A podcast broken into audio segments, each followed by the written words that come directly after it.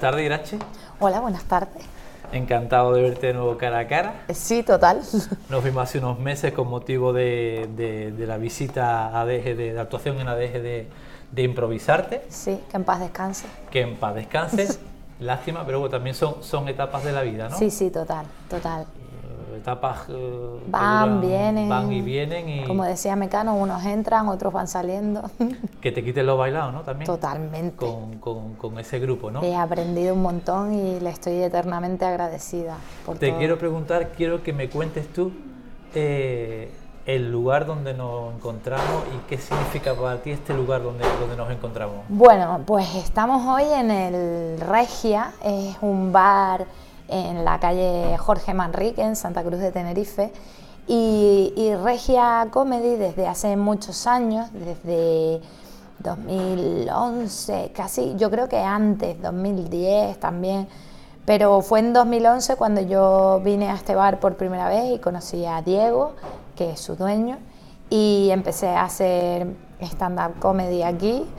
Y bueno, es como mi casa. Cada vez que, de hecho, cuando dejé de actuar, eh, gracias a Diego fue que volví, porque se pasaba el día mandándome mensajes por Facebook en plan, Irache, el Regia te echa de menos, ¿En serio? vuelve, escribe algo, ahora que eres madre seguro que tienes un montón de material. ¿Te puedo preguntar por qué lo dejaste durante ese tiempo? Lo dejé porque, porque me quedé embarazada y, y decidí dedicarme a- al niño y, y también acabé un poco saturada y quemada de, de aquella época porque ahora hay una corriente que está más en pro de la mujer dentro de la comedia, pero eh, no era así antes y, y lo pasé mal. O sea, y entonces me, me fui Joven, quemando. joven, ¿no? Sí, sí. Según salí de la escuela de actores, empecé a hacer monólogos. Y, y me, me cansé. Y bueno, me quedé embarazada un poco que dije, bueno, es un momento bonito. Me despedí embarazadísima.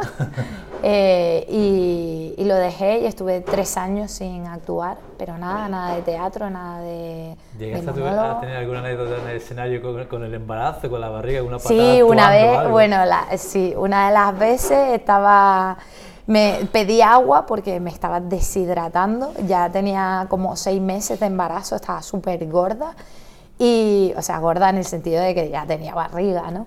Y, y entonces pedí agua y vino el camarero y me la dio, pero el agua eh, tenía las típicas gotitas de agua por fuera, ¿no? De que estaba fría, y como que se me fue a resbalar y la cogí. Y entonces dije, uy, que rompo agua. Y entonces todo el bar, ¡guau! Cositas que uno ya no lo puede aprovechar, ese chiste. Solo se puede usar una vez, ¿no? Que es eso, embarazada. Pues como bien comentaba, nos encontramos en el, en el Regia Comedy mm, la primera vez que lo piso. Qué fuerte. Muy porque fuerte. Esto es cuna Muy de, fuerte.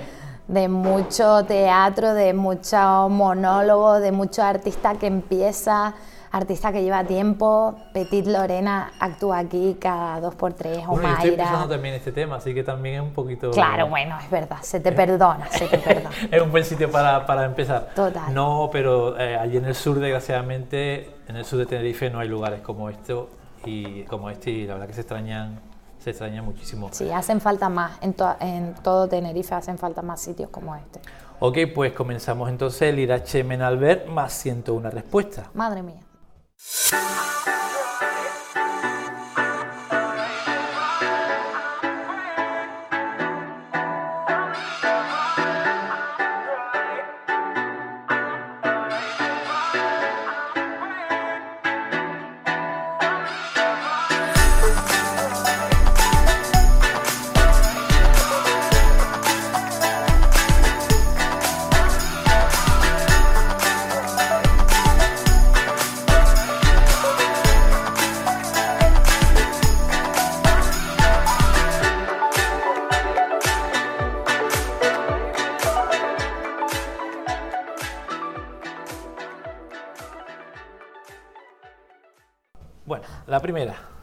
¿Cómo fue tu infancia?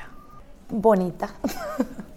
Fue muy bonita, no sé. Me, mm, me gustó mucho porque pasé mucho tiempo. Mi madre vivía en Santa Cruz y, y yo era la única de la familia que vivía en Santa Cruz, pero los fines de semana nos íbamos a Weimar, que es de donde es mi familia, y pasaba mucho tiempo con mi abuela, porque mi madre trabajaba y pasaba mucho tiempo con mi abuela. Y, y lo disfruté mucho porque era una casa terrera, con huerta y, y me divertía muchísimo. Y luego tenía entre semana pues la ciudad, la gran ciudad, eh, el contraste, ¿no? Y no sé, fue muy bonito. Ya lo has contestado, pero ¿cómo, cómo era? Descríbeme un poco cómo era, cómo era esa casa donde creciste.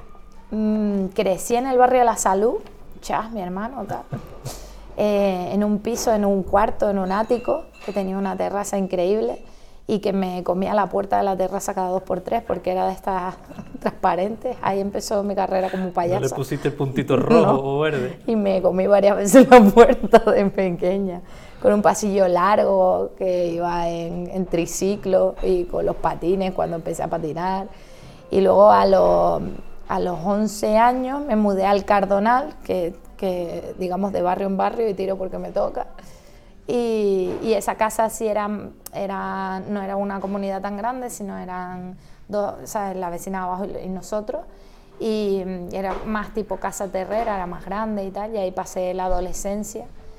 Y, y casi que el principio de toda la escuela de actores, y luego ya me mudé a La Laguna, al centro de La Laguna, y he vivido ahí desde, desde entonces. ¿Qué tenía en esa época de especial tu barrio para ti? Eh, ¿Qué tenía de especial mi barrio? Pues para mí lo más especial del barrio era la Avenida Venezuela, que era donde estaba la librería La Isla, que ya por desgracia no está entre nosotros. Y, y yo me pasaba muchas horas ahí porque me encanta ir a oler libros nuevos, a ver los lápices, ver ¿sabes? los estuches, todas estas cosas de papelería. Me puedo quedar horas y horas en una librería papelería porque en lo que no estoy en, entre los papelitos y las cartulinas y todo esto, estoy con los libros leyendo los, los títulos de los libros, oliéndolos, me encanta el olor a libro nuevo. En el ¿Quién cole. fue más estricto contigo, tu papá o tu mamá? Yo soy hija única de madre soltera. Ah, vale. Entonces mi madre era bipolar, hacía las veces de padre y madre al mismo tiempo, cosa que, que, era raro a veces porque con la misma que me regañaba y me hacía llorar, me daba un abrazo y era como, no, ahora no, ¿sabes? ahora estoy triste, no venga señora ahora a abrazarme. Entonces mi madre era muy guay, mi madre es muy hippie y me educó en un en un diálogo constante, ¿sabes? Mi madre me preguntaba cómo me sentía, qué, qué, me parecía. Es verdad que cuando se tenía que enfadar se enfadaba, pero me explicaba por qué se enfadaba, no, no era gratuito, pero desde muy pequeñita. Entonces siempre he tenido como mucha, mucha razón. A mi madre le decían, pero ¿por qué la niña se mete en nuestras conversaciones? Y, y, y mi madre le decía, no, porque ella también opina y, y tiene derecho a opinar, ¿no? Entonces, ¿En qué crees que te pareces a tu madre? Físicamente mucho, nos parecemos muchísimo y, psíquicamente mmm, yo creo que en lo de soñar despierta. Mi madre es una soñadora compulsiva y yo creo que yo heredé ese don de soñar. ¿Y cómo eras de, de pequeña? Carácter. Era um, una niña muy tímida, que no hablaba, no le gustaba hablar con las personas solía, sí, sí, curioso, ¿eh? Solía estar en un rinconcito pensando en mis cosas, me inventaba historias, terminaba rápido la tarea en clase para poder mirar por la ventana y, desvariar y pensar, imaginar. Y no tenía muchas amigas, tenía un, alguna que se juntó, o sea, que me preguntó cómo me llamaba y se puso a hablar conmigo, pero si es por mí no hubiese hecho amigas nunca porque me daba vergüenza, me daba vergüenza pedir la cuenta al camarero. O sea, si tú me querías hundir, era decirme, ¿qué quieres de postre? Irache, no, yo quiero un helado, vete a la nevera y pídelo. No, no, no quiero nada. Así era yo. Eh, no, no hablaba con gente extraña, no, era muy, muy, muy, muy tímida. ¿Y de pequeña entonces tenías amigos invisibles? Sí, tenía amigos invisibles. Lo que no me acuerdo cómo se llamaban, pero tenía tres amigos invisibles y, y, jugaba mucho. Y más pequeñita todavía, tenía un gatito invisible. Y, y, mi familia me lo recuerda porque iba, tenía una postura con la que llevaba el gatito invisible. ¿Cuál fue el mejor regalo que recuerdas haber recibido de niña? El mejor regalo de niña, de pequeñita, pequeñita. Mm, un oso que, me, que todavía lo tengo. Un oso que me regalaron cuando me operaron de amígdala y que fue mi compañero durante todo el proceso de, de postoperatorio y tal, que, que era complicado. Y el oso hablaba y a mí me encantaba hablar con el oso. Se llamaba Pedro, el oso, Pedro. ¿Algún profesor o profesora que recuerdes con cariño? Asunción, mi profe de tercero y de cuarto de primaria, y su hermana Ángeles, que me dio en infantil, en lo que era eh, preescolar, se llamaba antes, con cinco años, me dio su hermana Ángeles, y luego Asunción me dio en tercero y cuarto de primaria. Y, y fueron las dos que, que en realidad comprendían cómo era yo y me trataban diferente, ¿sabes? Me, me comprendían, no, no me presionaban, no, ¿sabes? Eran, eran bastante enrolladas. ¿Y qué querías ser de mayor? Eh, cantante, actriz y bailarina. Sobre todo bailarina. ¿Y recuerdas la primera película que viste en el cine? Sí, La historia interminable. Sí, fue guay, me enamoré de Bastián. ¿Y cuando eras adolescente, qué hacías Irache para divertirte? De adolescente tuve mm, problemas, eh, porque fui una adolescente muy complicada. Me, tuve una época un poco dark, aunque en la época no se llamaba dark, pero sí era un poco oscura y quería suicidarme y tal. Y entonces después pasé a todo lo contrario, a fugarme de clase, a, a beber cerveza, a fumar, a tal, ¿sabes? Cosas que no, que no tenía por qué hacer y me dio el punto y me volví loca. Pero como diversión, lo que más solía hacer era quedar con, con un grupito y jugar a rol, juegos de rol, de friki, rollo friki. ¿Cuándo tuviste claro que querías ser actriz? Desde que era pequeña. Porque yo, o sea, yo le decía a mi madre, es que yo quiero ser tantas cosas que no me da tiempo en una vida sola. ¿Sabes? Yo quería ser policía, quería ser cantante, quería triunfar como una gran médico, quería, quería hacer tantas cosas que era imposible que una vida me diera tiempo. Entonces, ¿cómo puedo hacer todas esas cosas? Pues, si soy actriz, puedo interpretarlo todo. Por deformación profesional, para ti observar lo cotidiano de la vida es estar mentalmente creando ideas. Totalmente, sí, sí. Totalmente de acuerdo. Es así. De hecho, ahora que estoy con Antonio Molinero en el curso de creación literaria, eh, eh, un escritor también se pasa el día mirando a su alrededor y captando todo lo que pasa, porque también tienes otra mirada, ¿no? Lo que para alguien es cotidiano y normal, para mí es algo curioso y algo que se debe destacar, ¿no? Eh, sí, es así. ¿Cómo fue tu primer día en la escuela de actores?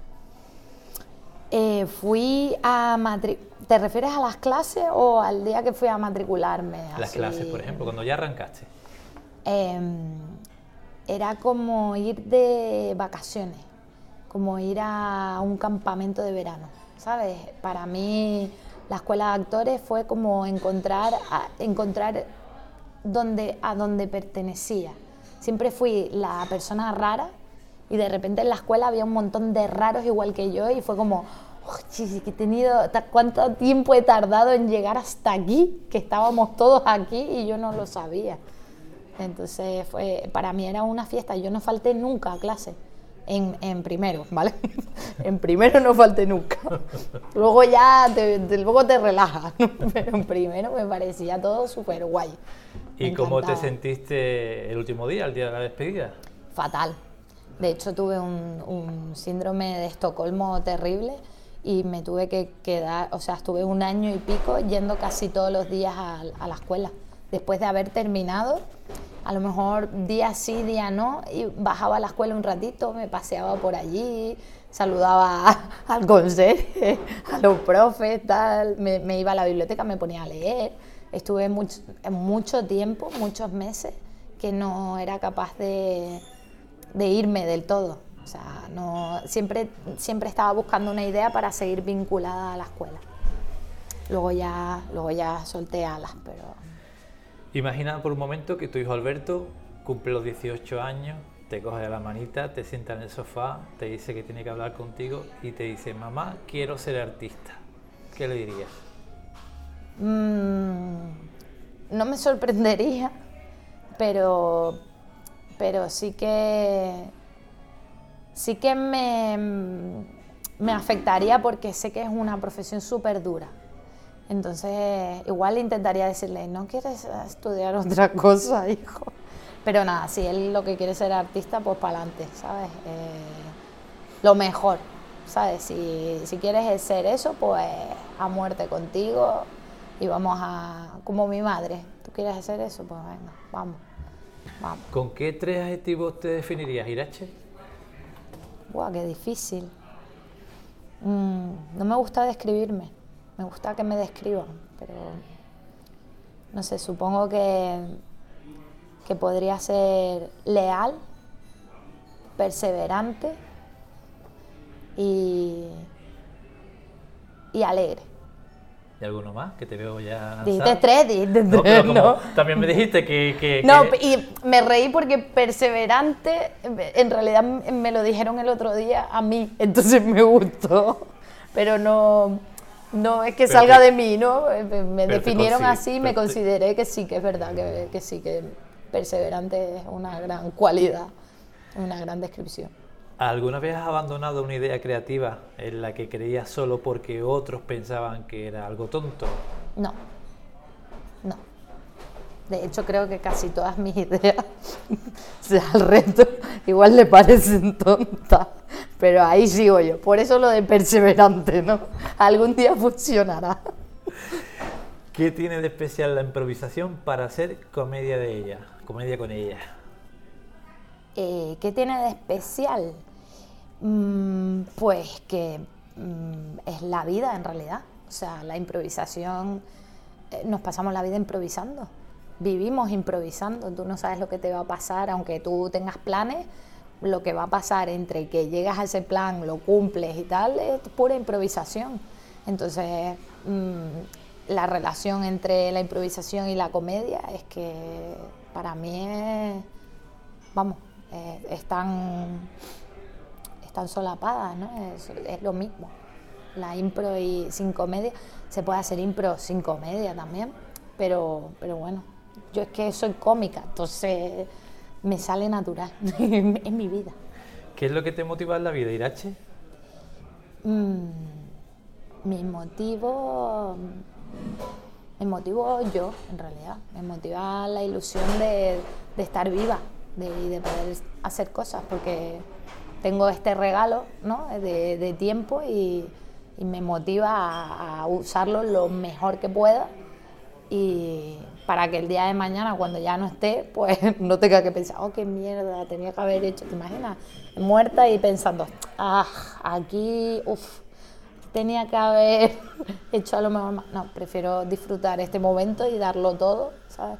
Y por eso me motivo todos los días. Y bueno, Alberto ahora es una ilusión también. ¿Qué te gustaría hacer que no haces? ¿Qué me gustaría hacer y, y qué no hago? ¿Qué no haces? Eh, bailar. Hace, tiempo que, hace mucho tiempo que dejé de bailar y, y me gustaría volver a bailar. Cuando piensas en la felicidad, ¿qué es lo primero que se te viene a la cabeza? Alberto, Dime a alguien a quien a nivel personal, a nivel personal, admires actualmente. a nivel personal, no artístico. Eh, a nivel personal, ahora mismo admiro a mi madre. Porque, sí, porque, porque es una persona muy creativa mm, y muy mm, em, empática y, le han dado muchos palos y aún así ella es súper positiva y siempre tiene un mensaje agradable que, dar y, y para mí eso es, eh, todos los días me manda una frase constructiva, todos los días por la mañana lo primero que hace es mandarme la frase constructiva y, y te quiero mucho, feliz día, todos los días. Entonces, me parece que es alguien que, que admiro profundamente. ¿Y a nivel profesional, Irache? A nivel profesional, ahora mismo eh, admiro a mucha gente. Admiro a, a Buenafuente, admiro a Ana Morgade y de aquí, del panorama insular, mm, admiro mucho a, a Aarón Gómez porque, bueno, lo, conozco desde hace mucho tiempo, casi que, que cuando no, ¿sabes? Estábamos empezando los dos y, mm, y me siento muy orgullosa de hasta dónde ha llegado y de que ha tenido siempre muy claro lo que quería y, ha ido a por ello, ¿sabes? Y es una persona que, que, ha luchado y que todos los días también se enfrenta con situaciones desagradables y, y ahí, es, ahí sigue, ¿no? Hablo de Aarón porque es de Tenerife y porque es el que más conozco. ¿Existe el destino o lo creamos nosotros con nuestros actos? Lo creamos nosotros. Todo lo que crees, crea. Ahí queda eso. Título de uno de tus libros favoritos, Irache. La historia interminable. ¿Y de tus películas? Mm, Star Wars. Dime el nombre de alguna actriz española con la que te irías de cañas. Silvia Abril. ¿Carnaval o baile de magos? Eh, carnaval. ¿Regia Comedy o Sala Galileo Galilei? Ajá. eh, Regia Comedy. ¿Los Miserables o West Side Story? Los Miserables. ¿Spielberg o Tarantino? Uf, qué buena. Eh, bueno, es que yo soy muy soñada. Spielberg. Pedro Almodóvar. Joder, tío. Joder. Tenía que haber dicho el puto Tarantino, tío.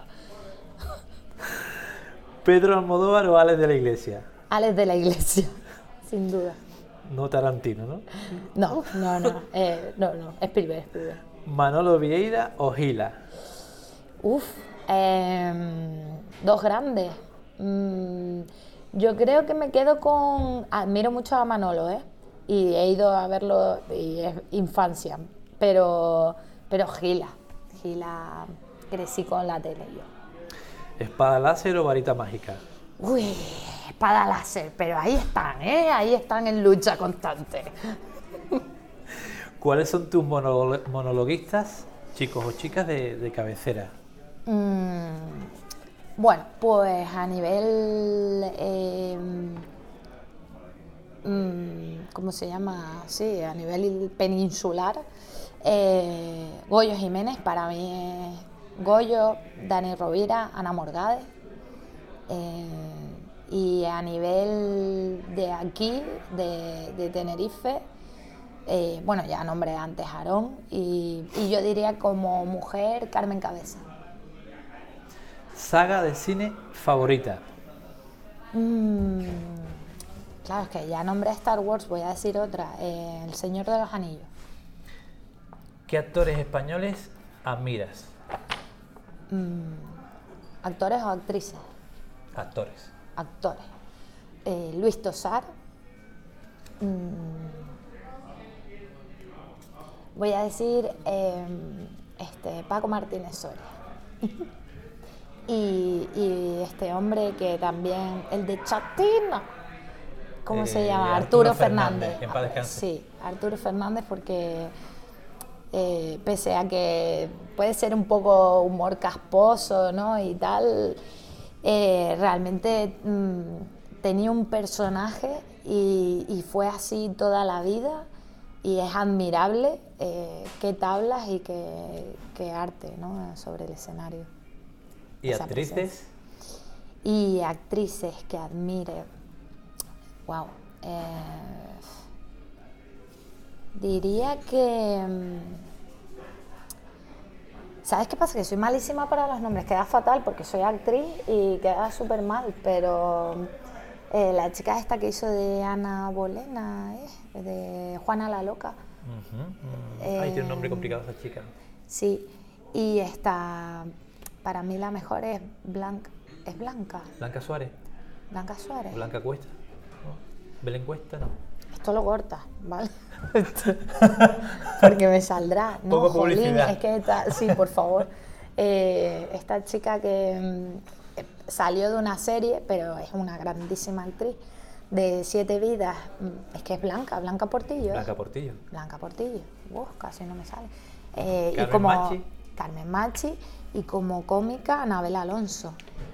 Eh, me salieron ahí al final. ¿Y directores? Y Españoles. directores de cine. Mm, pues eh, el que. Fresnadillo. ya que estamos aquí tirando para la tierra. Un tipo de cine que te avergüenza reconocer que te gusta, Irache. Me gusta eh, el cine de, mm, de artes marciales. O sea, este rollo mm, On Back y Mortal Kombat. Chacho, me vuelve loca esa. Bruce Lee, esas películas así, me, me encantan. ¿Qué película recuerdas haber visto más veces en tu vida? Las de Disney, todas. La Cenicienta, Alicia en el País de las Maravillas, La Bruja Novata, El Rey León, Aladdin. O sea, crecí con todas esas películas una y otra vez, las veía una y otra vez, una y otra vez. Me creí el cuento uf, muchísimo. ¿Qué prefieres, poder volar o poder leer la mente? Eh, poder volar. Sí, porque tengo migraña y leer la mente debe ser bastante horrible, sobre todo a algunas personas. Irache, si fueras un producto, ¿cuál sería tu eslogan? Eh, tómame despacito, no te vayas a atragantar. Fin, jingle.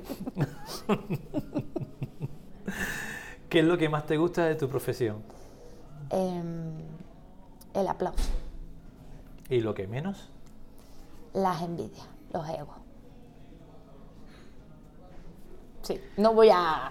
Esa, esa no se aumenta. ¿Qué puntuación te darías como monologuista? Un 10. Hombre, no, si no me lo digo yo, a ver quién me lo dice. ¿Y como persona? Como persona, igual bajo la nota un poco. No sé, un 7 a lo mejor. Un notable. Dime tres cosas que admiras de las personas. La, la sinceridad. Tres, ¿no?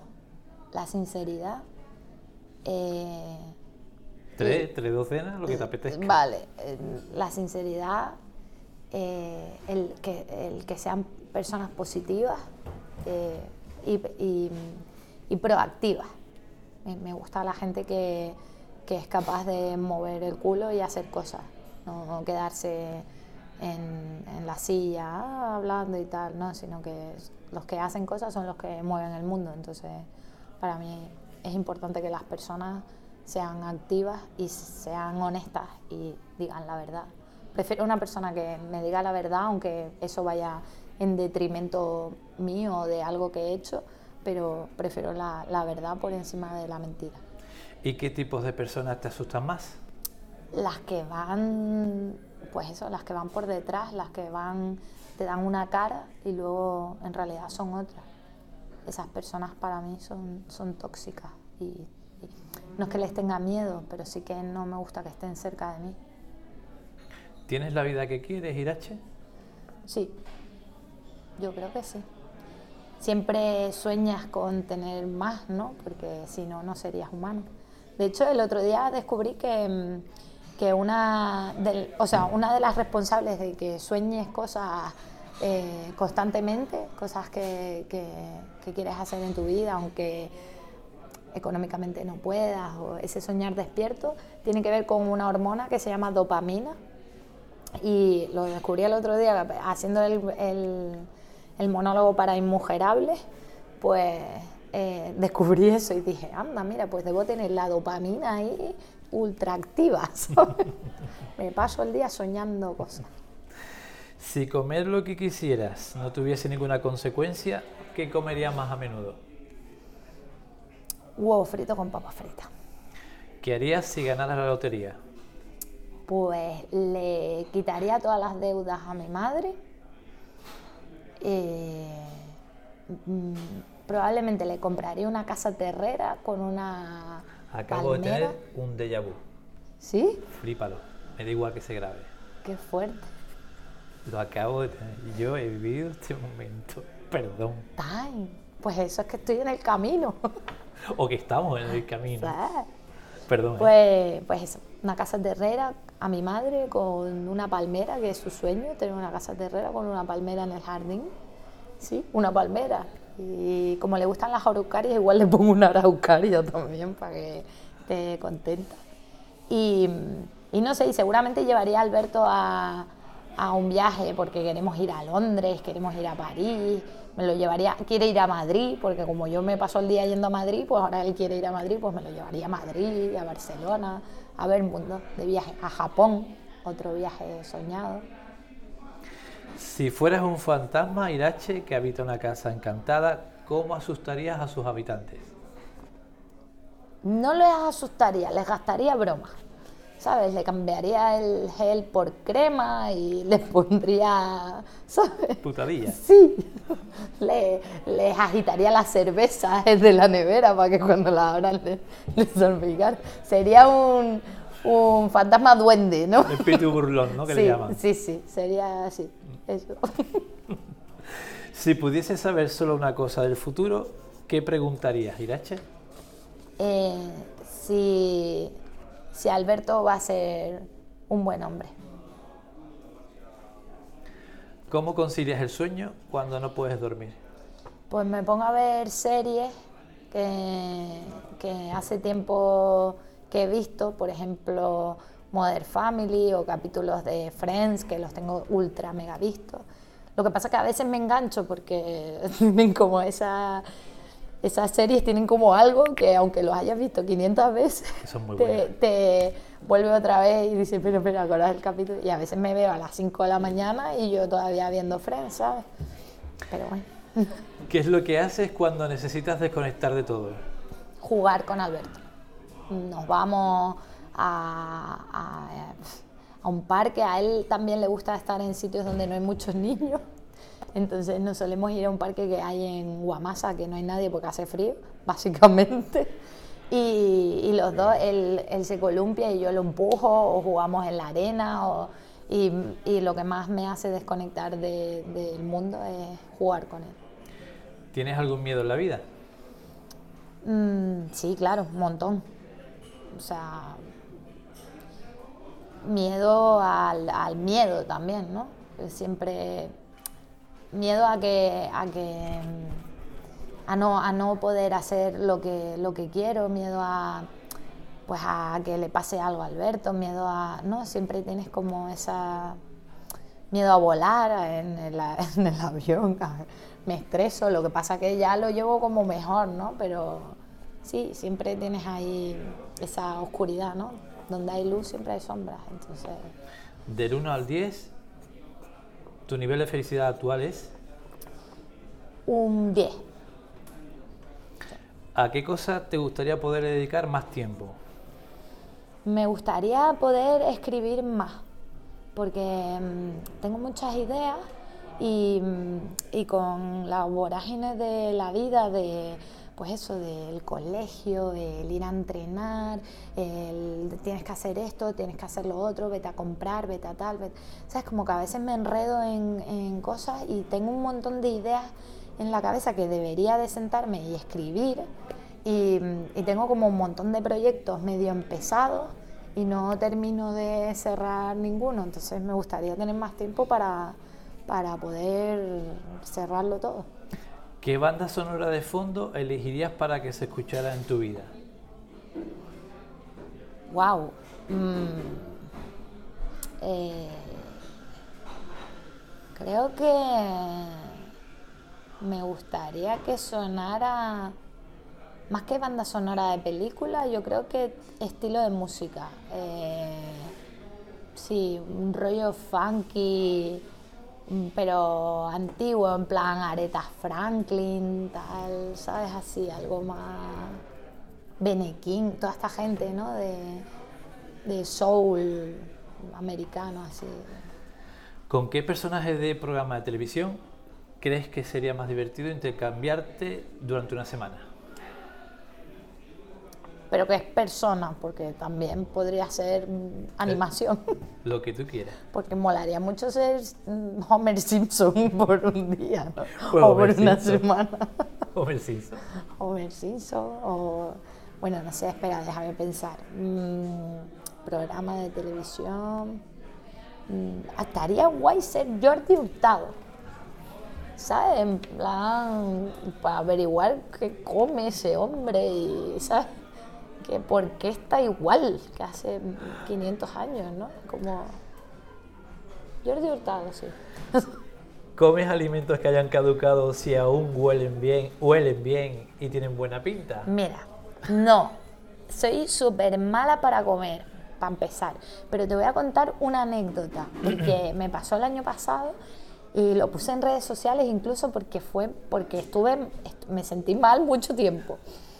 Eh, a ver, resulta que eh, yo tuve a mí, o sea, Alberto tiene ya seis años yo me mudé eh, siete, hace ocho años que prácticamente no vivo, o sea, vivo con mi madre, vivo sola y mi madre viene, ¿no? Pero, vale, pues estamos comiendo en casa de mi madre y había papas fritas y digo, ¿tienes mayonesa, ma? Dice, sí, en la nevera. Me voy a la nevera, saco la mayonesa, le doy, me pongo mayonesa, como, tal, me faltaba un poco, me ¿Cómo puse otra la vez mayonesa? porque era de esos de apretar, ¿sabes? Pues nada, pongo el rollo y veo en la etiqueta, eh, gánate un viaje a Nueva York. Y yo, bueno, Nueva York me encanta, me encantaría ir. Digo, ay, qué casé. Empezó a leer. Dice, eh, promoción válida hasta, espérate, flipa, ¿eh?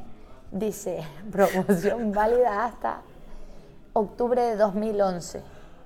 Dice, no. Digo, octubre de 2011, pero esto está mal.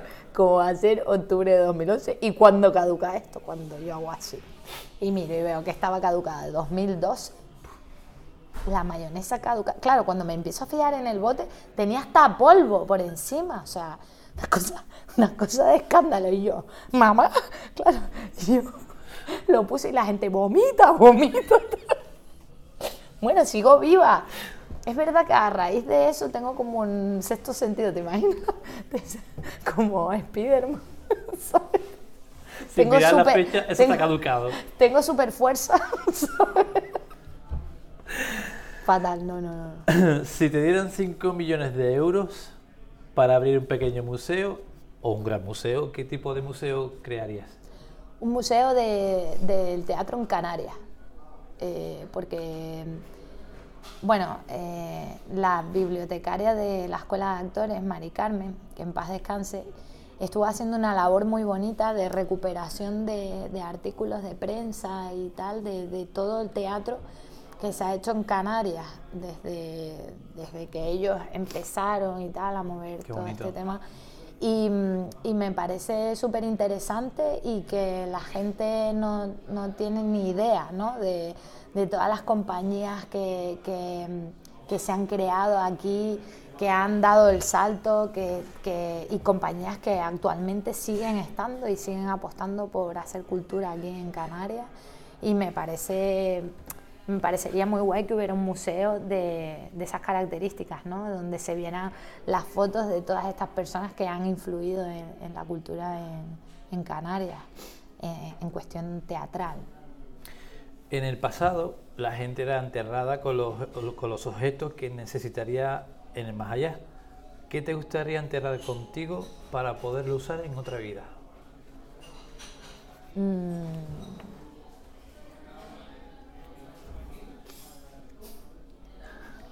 Es que todo lo que se me ocurre son fricadas, en plan, una espada láser. mm, Pues fricada. Yo creo que enterraría... mm, Sí, sí, una espada láser. Tres, ah, tres. Ah, bueno, entonces... Una espada láser, un, un, un iPod para escuchar música y... y y una lata de sardinas. Caducada. No, se caduca. Cuando yo esté muerta. Pues estará bien, ¿no? Digo yo.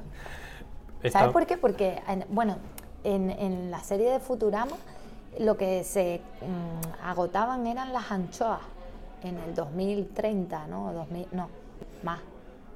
En el 3000 era Futurama, no me acuerdo. Bueno, y, y no había anchoas, y entonces la última lata de anchoas era como se vendió por no sé cuánto en este mundo de Futurama, ¿no? Entonces pensé, a lo mejor las sardinas, ¿no? Que como el mar está tan, tan bien, tan chungo, nos lo estamos cargando todo, pues... Si pudieras saber la verdad detrás de una famosa conspiración, ¿cuál te gustaría saber?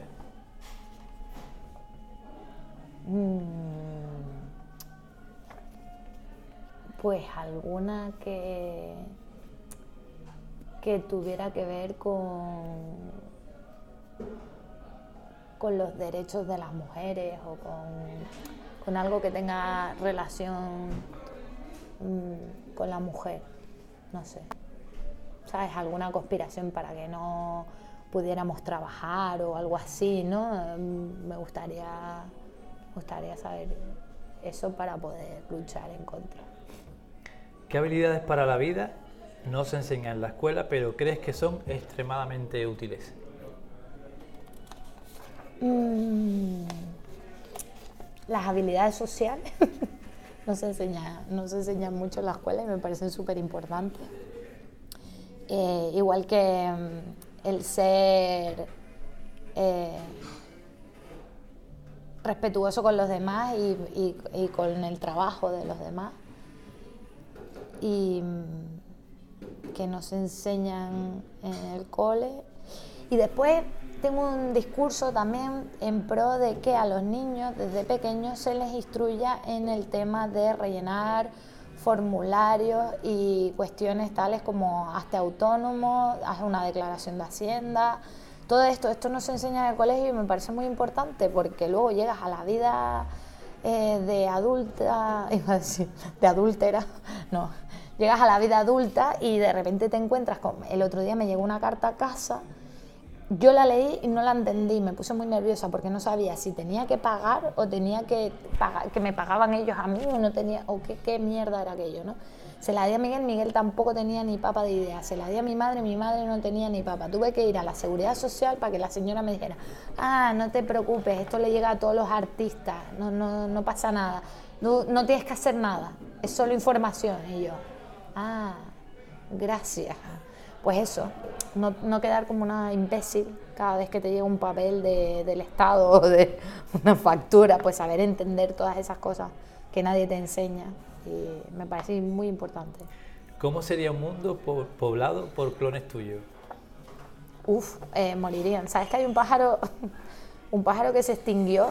De hecho sale en, en la edad de hielo, que, que era idiota, el pájaro más idiota del mundo, que se, se- eh, había un, un geyser y se iban al geyser y morían ahogados, y había un barranco y seguían caminando y morían. Pues mm, habría mucha, un índice de mortalidad muy alto en ese mundo, porque soy una patosa compulsiva. Y, y sí, morirían muchas personas inocentes. ¿Qué, qué ruido te molesta más, Irache? Me molesta mucho la tiza en el suelo, o sea, en la pizarra, el ruido de la ese, ¿no? Eh, ugh, me- no lo soporto. ¿Has vivido alguna experiencia paranormal? Sí. Te cuento. He vivido muchas. Porque como que, no sé, a mí me pasan cosas raras. Y, y sí, había, o sea, esto de cerrarse puertas, eh, notar presencia, ver, ver cosas, sí. Pero lo más fuerte que me pasó una vez fue que mm, eh, en el puerto de la Cruz hay un, hay un dique que es donde se pone el FE Festival y tal, en la esplanada esa de... Sí, sí. Pues justo enfrente el dique ese es como un paseo y yo veraneaba en el puerto de la Cruz en unos apartamentos y un día me, me enfadé y, y me fui corriendo y me fui a pasear a ese dique porque a mí me relajaba eso. Y entonces me senté en el borde del dique y, perdí la noción del tiempo. O sea, para mí como que, o sea, era de día, pero cuando volví en mí era de noche. y me, me quedé absorta en mis pensamientos y tal. Entonces cuando me desperté, o sea, cuando volví en mí, digo, yo, que de noche y eso está súper oscuro. Y entonces eh, un señor se paró al lado mío y empezó a hablar conmigo, en plan, eh, no deberías estar aquí, sabes que donde uno mira es a donde uno tiende a ir. Si miras al mar, tenderás a ir al mar. Tienes que mirar hacia adelante, pero a donde tú quieres ir y tal. Me empezó a dar un discurso, me habló del, del mundo de Sofía, del libro, y que en esa época me lo estaba leyendo y, y, una serie de casualidades se llamaba me dijo que se llamaba Alberto y tal sí y, y entonces sí y, nada y entonces me dijo te voy a acompañar hasta la luz y me acompañó literalmente hasta donde había luz o sea donde había farolas y se despidió allí y le dije muchas gracias y me recomendó libros y tal y cuando llegué a... Mm, me dijo que se quedaban unos apartamentos por allí y tal. Y cuando llegué a mis apartamentos me encontré con todo el mundo súper agobiado, mi madre llorando. Y le dije, no, pero yo estaba ahí.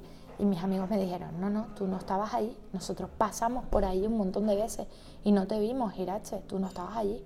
Y yo, pues yo estaba allí. Y le dije, no, conocí a esta persona, mi madre lloraba y, nada, y con el tiempo esos apartamentos no existían, no, no, sí, fue lo más raro que me ha pasado. Impresionante. Sí. ¿Te gusta planear y organizarte o dejarte fluir e improvisar, Irache? Como buena improvisadora, me gusta fluir, me gusta dejarme sorprender constantemente. ¿Quién es la persona más creativa que conoces? Eh, Alberto. ¿Qué cosa le has pedido prestado a alguien y nunca se lo has devuelto? ¡Ey! Eso, o sea, puede ser cualquier cosa a cualquier persona. No, no, te lo digo así. O sea, a cualquier cosa a cualquier persona, porque soy muy despistada. Entonces, como no me lo apunte, o esa persona me diga, mira, te presté esto, deberías de devolvérmelo. Eh, puede ser que, tenga cosas en mi vida. De hecho, a veces me encuentro con cosas y digo, y se lo dé a la persona, a lo mejor han pasado tres años, porque es así. Por eso no pido cosas prestadas, porque no, a lo mejor no las devuelvo. ¿Qué preguntas te gustaría hacerle a un viajero del tiempo que viene de 200 años en el futuro? ¿Qué le preguntaría? Me gustaría preguntarle si llegamos a hacer algo por el planeta o no. Si, si llegamos a cambiar algo o la cosa va peor o, o qué porque ahora mismo es algo que me parece preocupante, que, que no le estamos dando importancia. Y, y, Greta lo está diciendo por todas partes sí. y parece que nadie le está haciendo caso y a mí me parece una voz que, que está sonando muy alto y no, no, se están dando cuenta de, no sé, también a mí me afecta porque pienso en, en mi hijo, ¿no? Y digo, ¿qué planeta les, les vamos a dejar a las futuras generaciones, ¿no? ¿Qué haces a día de hoy, Irache, para hacer del mundo un lugar mejor? Pues intento ser feliz y hacer feliz a los demás. ¿Qué es lo mejor y lo peor de tu país? Eh, lo mejor es el talento. Para mí en España tiene mogollón de talento, eh, tanto en, a, a todos los niveles, tanto a nivel artístico como a nivel científico como a nivel deportivo. Tenemos, o sea, somos un, un, país de talento. Y lo que es en contra es que, es que somos unos desgraciados los unos con otros, porque con el rollo este del de Lazarillo de Tormes ¿no? y del y del el pillaje y tal, pues al final nos hacemos un flaco favor porque en otros países funciona todo estupendamente y, ¿sabes? Tienen becas y, la gente eh, cuando termina de estudiar, por ejemplo, Suecia, el caso que, más conozco, eh, cuando termina el instituto les dan una beca, el, dinero que quieran, tienen que presentar un proyecto de qué carrera quieren cursar y dónde. Entonces se les, se les da ese dinero, el Estado concede esa beca y tú te vas a estudiar a ese país, a donde tú quieras del mundo, a formarte. Y cuando tú consigues tu primer trabajo, porque eres una persona muy competente, porque has elegido lo que tú quieres, donde tú quieres, entonces empiezas a devolverle al Estado ese dinero que, que tal. Wow, sí. fórmula, ¿no? Sí, sí, y funciona eh, desde hace un mogollón de años, porque estuve trabajando con Elena Bertelius y Elena Bertelius eh, es así, Juan Manzano, otro, otro amigo también sueco, eh, igual. Y, pienso, ¿y por qué en España no podemos hacer? Porque seguramente mm, el 95% de la población diría que no está trabajando para no pagarle al Estado. El, entonces, eso nos hace, nos hace, sí, nos hace flaco favor. ¿Cómo defenderías, Irache, ante el gobierno de Canarias la obligatoria necesidad de apoyar aún más la cultura? ¿Cómo lo defendería? Pues yendo allí y hablando, con datos y, con, los reuniría a todos, a todos los que nos dedicamos a esto. Pero no solo la... Bueno, salió una noticia ahora que, quieren implementar el teatro en las aulas eh, como, como, asignatura. Desde la Unión de Actores se lo van a proponer y tal. Y, y, eso está guay, pero también que sea un profesional de, de, esto, no que le toque al, claro, no que le toque al, al profe de lengua, que, que, seguramente lo hará muy bien, pero evidentemente el que está especializado pues lo hará mejor y a lo mejor tendrá mejores resultados. Pienso que para eso lo ha estudiado. ¿no? ¿Cuál piensas que es la peor barrera, Irache? ¿La que nos ponemos nosotros mismos o la que nos pone el sistema en el, en el que vivimos? La que te pones tú porque durante, durante mucho tiempo eh, yo he dejado de hacer cosas por, por mis propias barreras y, y, cuando las he tirado me he dado cuenta que, que, eran mías, que nadie me las, o sea, me las auto había impuesto. No, nadie me las había puesto ahí, me las puse yo. Aunque yo quería creer que eran impuestas, no, no, no, las barreras te las pones tú que luego hay un marco ¿no? socioeconómico y tal, y que no podemos hacer lo que nos dé. Pero es verdad que las, las peores barreras te las pones tú. Para subirse a un escenario eh, como en el que nos encontramos y plantarse frente al público, ¿qué se necesita, Irache? Valor y, y ganas de, de, de llenarles de alguna manera. No sé, yo creo que el que se sube a un escenario es porque necesita decir algo decir algo con el cuerpo, con, con, la palabra, con la mirada, con necesita expresarse. Necesita expresar una idea, algo que siente dentro y que, y que no, no, puede contener. ¿no? Entonces se necesita valor y ganas para que ese mensaje llegue. ¿Qué profesión crees que no tiene todo el mérito o respeto que se merece? Yo creo que la nuestra tiene poco mérito y poco respeto porque me acuerdo cuando una vez a un, familiar que me preguntó, y, mira, y para eso, que, para eso que tú estudiaste, ¿qué hace falta? ¿Qué, qué, hace falta? Y yo, bueno, tener el, título de bachillerato como mínimo, si eres, si eres mayor de, de 25 puedes entrar con el título de bachillerato y si no, si eres menor, puedes tener la, la PAU, lo que era la selectividad en mi época y tal. Y, bueno, luego eso no te garantiza entrar, eso te garantiza poder hacer los exámenes. Ah, pero hacen exámenes. Sí, sí, un examen teórico y cuatro exámenes prácticos. Cuatro exámenes, pero bueno, ¿sabes? Es como, sí.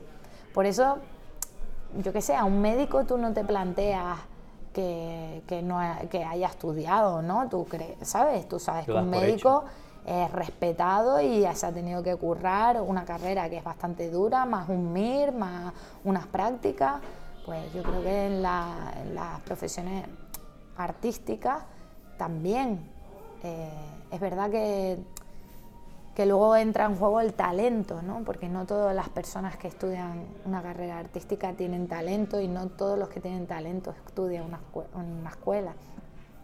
Pero creo que si se juntan las dos cosas, la teoría con el talento, pues puede ser revolucionario, ¿no?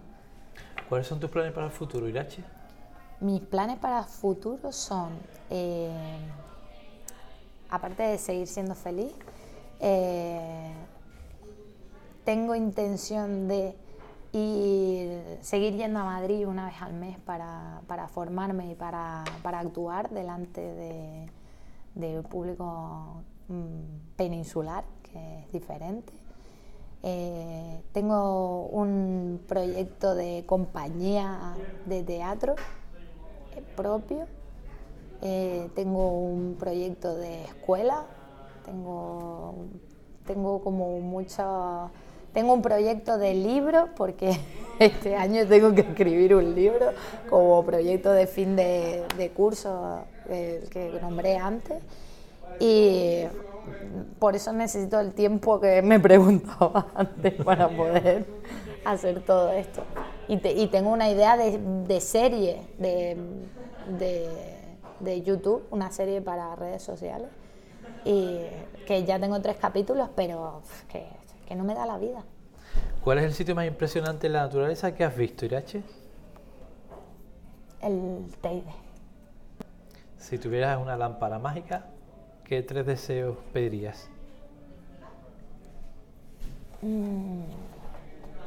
Pues el primero que, mm, que mi familia sea feliz y, y, esté bien económicamente, porque lamentablemente vivimos en una sociedad capitalista y no tener dinero es ser un paria eh, social, entonces que, que estén bien. Eh, el segundo deseo que pediría es que se, se solucionen los, plan, los, los, problemas medioambientales que hay en el planeta, que, que no prime tanto el dinero sobre, sobre la naturaleza. Y el tercer deseo es que el genio sea libre. ¿En qué cosas encuentras significado en tu vida, Irache? ¿En qué cosas encuentras significado en tu vida? Mm, ¿Qué, qué, pregunta más ambigua, ¿no? No, no sé. Sin, ¿Significado de mí mismo o significado de la vida? O sea... Mm, de ti mismo, por así decirlo, sí. ¿En qué cosas?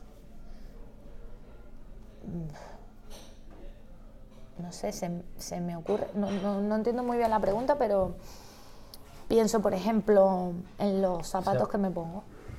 Por ejemplo, la pregunta va un poco por el tema de eh, qué son las cosas que, que digamos, eh, en tu vida, digamos, más recalcarías, por así decirlo, las motivaciones o bien también eh, las personas que te acompañan o las situaciones que vives que dan significado a tu vida. Aunque bueno. lo apunto y la, la Irache sí, dice que la haga mejor. No, no, faltaría más, está estupenda, pero yo también tengo un, un coeficiente intelectual el que tengo, ¿no? o sea, eh, no, bueno, no sé, supongo que me define, me define ahora mismo mucho mi hijo, ¿no? Porque es parte de mí y ahora veo en, veo en él mi reflejo, ¿no? De las cosas que hago, bien y mal, las dos cosas. Entonces, creo que él es lo que más significa en mi vida ahora mismo, para mí es él, porque lo es todo, ¿no? Luego, mi carrera, mi, mis amigos, eh, mi mis, mis flipadas, pero creo que Alberto es el que más significa porque él, él, o sea, habla las cosas que piensa, las cosas que dice, las cosas que le, le apasionan y tal, me veo muy reflejada porque en parte soy yo la que lo está guiando ¿no? en este mundo. Seis, siete años. Tiene seis. Seis años. Seis años recién cumplidos. ¿A qué atribuyes los mayores éxitos de tu vida, Irache? Lo, al, al a mi madre, sobre todo, y mm, porque es la que me ha apoyado mucho. Y luego a esa perseverancia de la que hablé antes, porque, porque me caigo y me levanto, me caigo y me levanto. Estoy entrenada porque, como te dije antes, soy muy patosa, entonces como me pasó la vida cayéndome, pues me he aprendido a levantarme muy rápido y me caigo y me levanto. Entonces creo que son los dos pilares fundamentales. ¿Eres muy crítica contigo misma? Mucho, pues así me va. ¿Qué preguntas o qué tres preguntas harías para obtener la mayor información sobre quién es realmente una persona? Mm, O que te ayuden a hacerte una idea principal de esa persona. primero me lo llevaría a comer, que ya lo que uno pide para comer, para mí, que soy una... soy horrible para comer, define mucho una persona, ¿no? Cómo, cómo come, si te deja la última croqueta o pregunta si se la puede comer, pues ya te dice si es una persona egoísta. Oye, yo he tenido gente que está ahí la croqueta, ¿eh? Y que tú dices, no me la voy a comer, tengo igual de hambre, ¿vale? No me la voy a comer porque, por respeto, ¿no? Porque, porque soy muy educada. Y, y luego haces ¡pam! Y la pincha y no te dice ni, ¿quieres la mitad? Uf, para mí eso habla de una persona, ¿sabes? No- comerse la croqueta. Y, y luego le preguntaría por, por, su, por sus sueños, que creo que también definen mucho a una persona, lo que anhela, ¿no? ¿Qué crees que tu futuro yo recordará de ti ahora? Recordará que, mm, que no debe dejar de hacer cosas por nadie, que debe, debe serse fiel a sí misma. Que si creo algo, eh, le vaya por ahí, porque pensaba que me equivocaba, pero la- el tiempo me ha dicho que no, que cuando creo algo eh, tengo que ir por ahí. ¿La imaginación es más importante que el conocimiento? No, creo que el conocimiento eh, te da alas para poder imaginar cada vez más. Pienso. ¿Qué te fascina del teatro, Irache? Todo. Me fascina el escenario vacío, un foco, eh, la- el patio de butacas vacío, el patio de butacas lleno, el aplauso, eh, todo. El teatro para mí es. ¿Y de hacer un monólogo? Y de hacer un monólogo me fascina la capacidad de atención que tiene la gente y que, y que tú como monologuista tienes que, que activar, ¿no? Porque a fin de cuentas estás tú solo, en el, tú sola, en el escenario, hablando, contando cosas, bueno, depende del monologuista, pero en mi caso, por ejemplo, muchas de las cosas son verdad, son, son basadas en hechos reales y, mm, y tener la capacidad de, de estar delante de 50, 60, 100, 250 personas hablando y que no se levante nadie y, y al final te aplauda, para mí es como alucinante. Me parece. Tu vida es un libro, ¿vale? Vale. ¿Qué título le pondrías al capítulo actual de tu vida?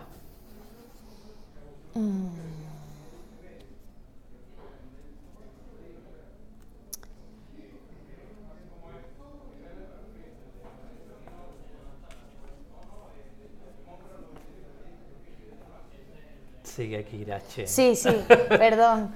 Eh, creo que algo así como el, el despertar.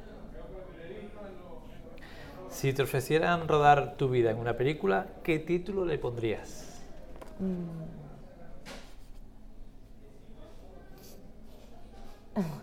Iba a decir con tenis ya lo loco. Sí. Eh, ¿Una actriz siempre está desnuda en el escenario aunque esté vestida? Eh, no si tiene a lo que agarrarse, un micro, no. Eh, no, un, un buen texto, un buen texto eh, te viste y, y luego el talento, ¿no? Creo que desnuda nunca estás. Aunque te esté, estés dándolo todo y expongas tu alma, pero desnuda, no, no, desnuda como con pudor, digo yo, ¿no? Creo que, que si tienes un buen texto y, y, y un talento, no- nunca te vas a sentir desnuda en el escenario. ¿La profesión de actriz es como una montaña rusa? Sí, claro. Hoy estás aquí, mañana allá abajo, incluso emocionalmente también. Un día estás arriba y otro día te hundes en la más profunda de las miserias diciendo por qué no habré hecho yo otra cosa. ¿Qué te preocupa más, Irache, el calentamiento global o el calentamiento verbal? Pues mira, ahí andan, ¿no? Creo que últimamente van muy de la mano el calentamiento global y el calentamiento verbal porque no somos capaces de ver lo que está pasando y de, y de criticarnos unos a otros en lugar de hacer algo, ¿no? Es como, vale, ya está bien de hablar, vamos a ponernos a, a hacer. Cuando un chiste ofende, Irache, ¿de quién es el problema? ¿Del que cuenta el chiste o del que se ofende? Del que se ofende, siempre. El problema está en el que se ofende, porque el que cuenta el chiste no, no quiere, no, no, lo hace seguro con, pretendiendo ofender, o por lo menos eh, desde la comedia que yo hago, nunca un chiste va a ser para ofender. Si te ofende es porque a lo mejor tú tienes cositas y te las tienes que mirar. ¿Lo políticamente correcto está acabando con el lenguaje, el humor y la libertad de expresión? Mm, sí y no. Quiero decir, hay muchas personas que, que, a lo mejor se cortan a la hora de, de hablar y de exponer sus ideas, y, en comedia como en la vida, ¿no? Eh, pero, pero creo que hay otros muchos que, que tiran para adelante y les da igual si, si está bien o está mal. El arte es arte. Si le hubieran preguntado a Picasso cuando hizo el Guernica si le parecía políticamente correcto representar la, muerte de aquella manera, pues mmm, probablemente hubiesen matado una de las mejores obra, obras de arte del siglo XX. Pero, eh, o, o, a, o a Lorca por sus textos pienso que, que, un artista no puede ser condicionado eh, en ningún concepto, ¿no? También es verdad que hoy en día la gente se ofende por cualquier cosa, porque hay asociaciones de ofendiditos y, no sé, creo que, deberíamos de hacernos una retrospectiva nosotros mismos y darnos cuenta de por qué nos ofende tanto, porque ciertos temas. Vamos por las dos últimas. Venga, vamos. Ya. Si te reencontraras con tu yo de niña, ¿qué consejo le darías? Que, que confíe más en ella, que, que sonríe y que confíe más en ella, que ella, ella sabe, ella conoce. Y si te, reencontras, si te encontraras con tu yo anciana, con 70, 80 años, ¿qué le preguntarías, Irache? Le preguntaría, ¿y fuiste feliz? ¿Te gustó? ¿Te lo pasaste bien? Pues ya está. Pues nada, espero que lo hayas pasado bien. También. Me lo he pasado pipa. Este Ahora quería más, no habéis 245 preguntas.